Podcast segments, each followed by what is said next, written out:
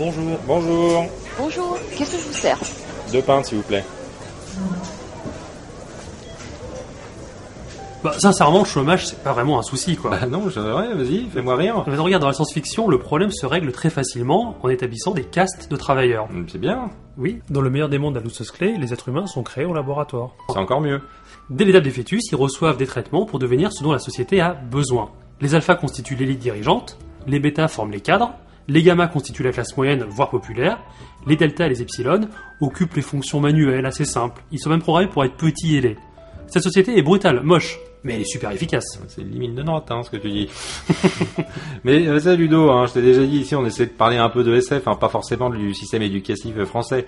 Mais bon, euh, trêve de mauvais esprit, c'est la SF voit aussi le chômage comme une donnée intégrée à la société future, et pas toujours pour le meilleur. Et le manque de travail crée parfois euh, une société d'humains oisifs. euh, comme dans l'Incal, où euh, les habitants des cités puits sont tous sans travail. Ils restent chez eux à vivre leur vie à travers euh, leur écran de télé. Et c'est sûrement ça l'avenir. Notre système économique qui a vaguement fonctionné arrive à bout car la croissance, euh, c'est plus synonyme d'emploi, c'est juste synonyme de profit pour les quelques derniers ultra riches. C'est pas un peu de gauche ce que tu dis là? Je vois pas ce que tu veux dire. Je sais pas si notre système arrive à vous, je crois pas d'ailleurs. La richesse globale continue à générer de l'emploi. Ce qui est difficile en fait, ce sont les transitions d'économie. Une partie du chômage n'est pas due à la faible croissance, elle est due à l'évolution et à l'automatisation des métiers. Les robots réalisent aujourd'hui des boulots beaucoup mieux que nous. Alors des boulots simples, comme ouvrier à la chaîne, caissière, agent d'entretien. Journaliste Oui, et je- mais oui, t'as raison. Et aussi à l'avenir des métiers plus abstraits, comme journaliste, contrôleur aérien, pilote. Aucune classe n'y échappera. Ce phénomène, ça a un nom, ça s'appelle le chômage technologique. À l'avenir, il faudra peut-être trouver un modèle de société qui supporte 10, 20, 50% de chômeurs. Et dans l'excellent roman Le mercenaire de Mark Reynolds, la population ne travaille plus, plus du tout. Et selon une classification sociale, chacun reçoit à la naissance des actions de société. Les dividendes que génèrent ces actions permettent à chacun de recevoir un pécule suffisant pour vivre. Intéressant comme modèle.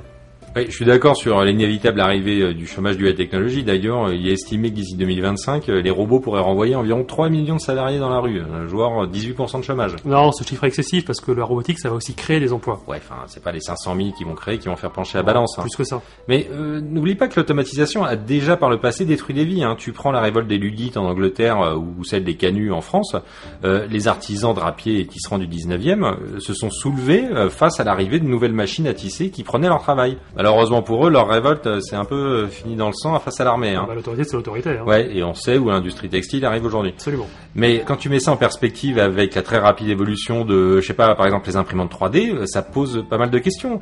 Que se passera-t-il quand tout le monde se retrouvera avec un faiseur comme dans Transmétropolitane Euh, Le faiseur, tu sais, c'est une sorte de grosse machine à laver qui te fabrique tout à volonté. Hmm. Il y aura plus de boutiques, plus d'artisans, plus d'usines. Peut-être qu'on finira euh, comme dans un monde à la Star Trek où l'argent aura disparu. Et la population pourra peut-être évoluer et se focaliser sur des choses beaucoup plus importantes.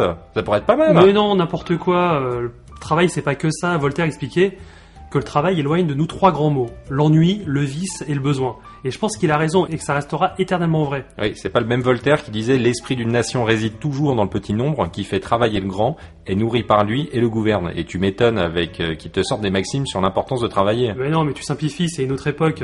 Et d'ailleurs, ce que tu C'est dis, pas toi qui as cité Voltaire encore. ça n'a rien à voir. Je nierai devant tout le monde. Ce que tu décris sur la révolte des ludites, Canu, montre qu'avec le progrès technologique, le travail, subi pendant des siècles, devient quelque chose de désirable.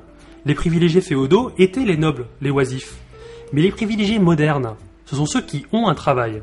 Dans les textes de science-fiction qui abordent ce sujet, les privilégiés sont souvent les travailleurs qui peuvent se consacrer noblement à des travaux supérieurs en étant débarrassés des villes tâches par des machines. Et de fait, comme tout le monde ne peut pas être un artiste majeur, un scientifique de renom, un explorateur planétaire, les masses oisives végètent, sans pour autant mourir de faim. Et à ce sujet, la société de l'Incal, futuriste, redevient une société féodale, avec des titres de noblesse comme le métabaron par exemple. oui, les métabarons et aussi euh, les classes supérieures euh, qui sont appelées les aristos. Enfin bon, c'est pas pour rien. Et euh, donc en gros, c'est ceux qui ont un emploi sont les nouveaux nobles. C'est un peu aussi comme dans le roman Aristoy de Walter John Williams où la classe supérieure maîtrise la technologie et donc dirige le peuple. C'est exactement ça. Mais le problème, c'est que la masse qui subsiste à côté, tant bien que mal, stagne. Si tu fournis à une société tout ce dont elle a besoin, elle a plus à se battre pour atteindre le sommet. Et je trouve que Wally montrait ça pas mal du tout. Les humains, c'est on fuit la Terre dans des sortes de paquebots de luxe. Ils attendent que la planète redevienne habitable. Et sur ces vaisseaux, tout est fait pour eux grâce à une multitude de robots. Résultat, les humains deviennent faibles, idiot, fataliste.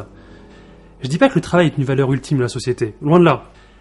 Mais à l'échelle de la société, c'est un outil de progression de l'espèce. Ouais, enfin, dans Wally, à la fin, euh, dans le générique d'ailleurs, les humains utilisent des robots pour euh, des travaux de construction ou d'agriculture.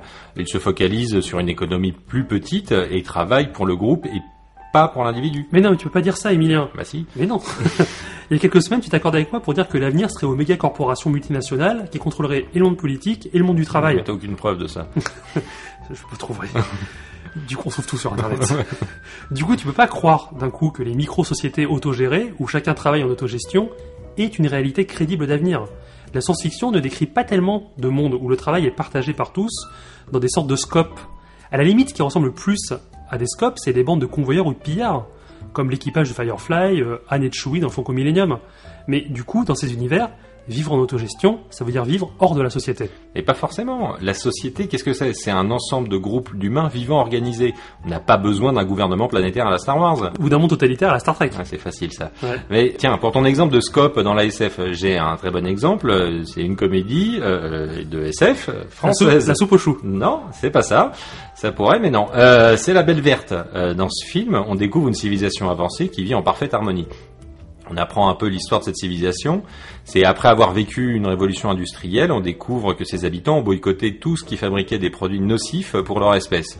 Et suite à ce boycott, ce fut la fin de la société de consommation et l'avènement d'une société plus simple basée sur le partage. Ouais, je crois pas ces utopies. La science-fiction montre que quelle que soit l'évolution politique du monde, le travail reste le même.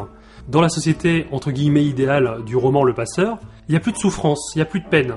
Personne ne manque de rien, et chacun se voit imposer un travail selon ses prédispositions. C'est plutôt bien. Hum, Il y a ceux qui dirigent les grandes cités, hum. et il y a ceux qui récurent les chiottes. Et je t'assure que malgré toute la civilisation de cette société, les premiers sont pas prêts à laisser leur place au second. Utopie ou dystopie, le travail demeure une oppression. Ouais, enfin là c'est du contemporain, ce que tu me racontes, c'est pas de la SF. Hein.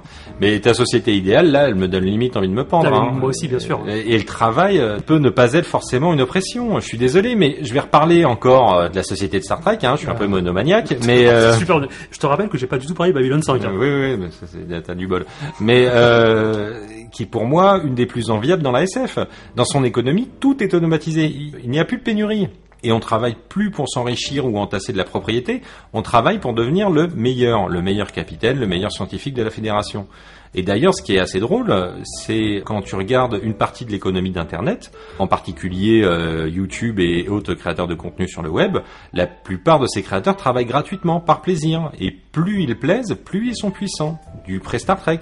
Travailler gratuitement? Et comment ils payent leur demi alors? Mais on leur offre.